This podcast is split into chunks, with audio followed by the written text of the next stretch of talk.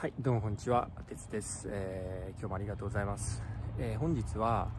えー、ACCA って、え、どこの国で、え、果たして通用している資格なんだろうかということについて、え、少し説明をしますと。で、まあ、ACCA のウェブサイトであったり、まあ、あるいは普通に Google とかすると、ある程度はね、出てくるんですけど、まあ、基本的に ACCA っていうのは世界中のまあ、ほぼあらゆる国で、えー、通用するような資格であることを目指してはいるんですね。ただその中で、えー、まあ、その力、影響が非常に強い国と、まだまだじゃない国っていうのは、あの、その、色のね、濃淡っていうのは結構あるわけなんですけど、まあ、特に、えー、まあ、まあ、使える、通用する国というのを今からあのご説明していこうと思います。で、まず基本的にいわゆるコモンウェルスっていう英国連邦ですね。えー、まあ今はもちろん独立してますけど、英国連邦系っていうのは基本的には ACC っていうのはま強いですね。例えば、あインドであったりとか、ああとはサウスアフリカとかあオーストラリアとかこの辺の国っていうのは基本的には ACCA はあ影響力が強いですとはいえ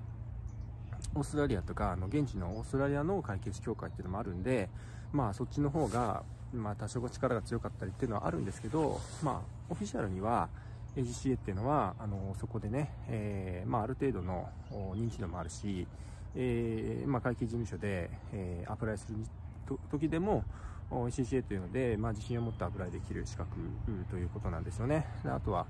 インドとか、でもこの辺もそうですね、インドなんかは結構 ACCA っていうのは強いらしくて、えー、実際まあ、ロンドンでもね、インド人系で ACCA 持ってる人っていうのは結構いっぱいいるんですよね。だから、あのー、まあそういう国でも使えますと。で、あとは、一応、あのー、 ACCA というのは、オフィシャルには EU で、えー、 mutual agreement っていうのがあって、あ、EU 内では相互にこの ACCA の資格っていうのが、あまあ、有効ですよということがオフィシャルに定められているようです。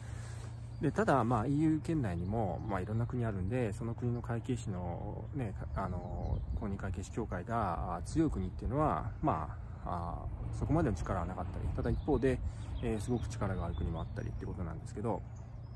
まあね、ただ、EU 圏内ってやっぱり言葉がね、フランス語とかドイツ語とかってなると、まあ、なかなかね、日本人が本当に活躍していこうっていうなると難しいから、まあ、やっぱりそのコモンウェルス系とか英語圏で使える資格だっていうところがいいのかなっていうふうに思うんですよね。で、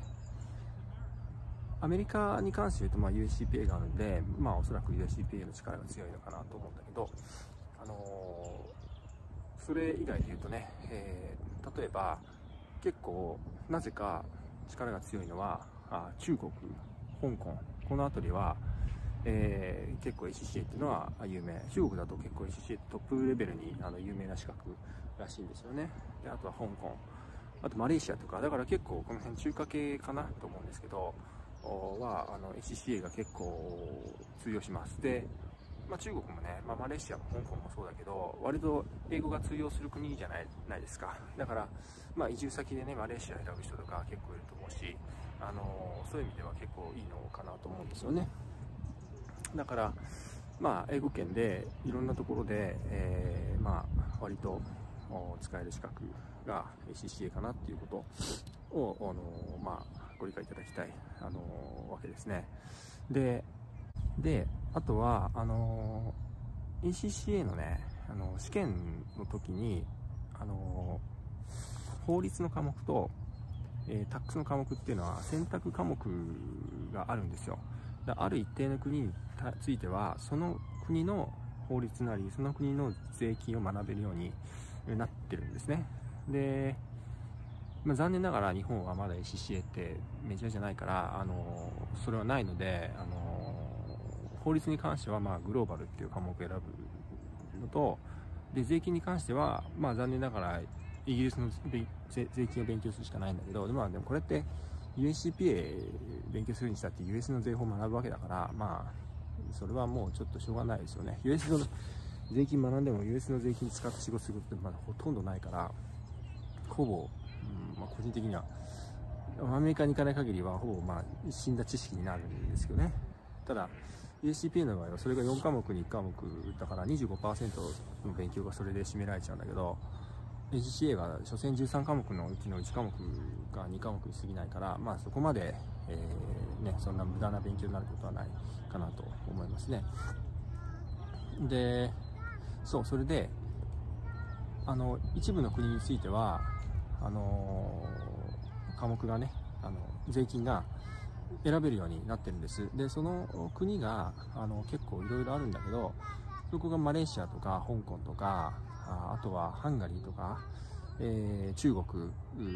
とかあとはねなんかサウスアフリアメリアフリカとかなんかアフリカのちょっとごめんなさい忘れちゃったけど、まあ、結構小さい国とかそういうところの税法が選べるようになってるんですね。だからそういうところでは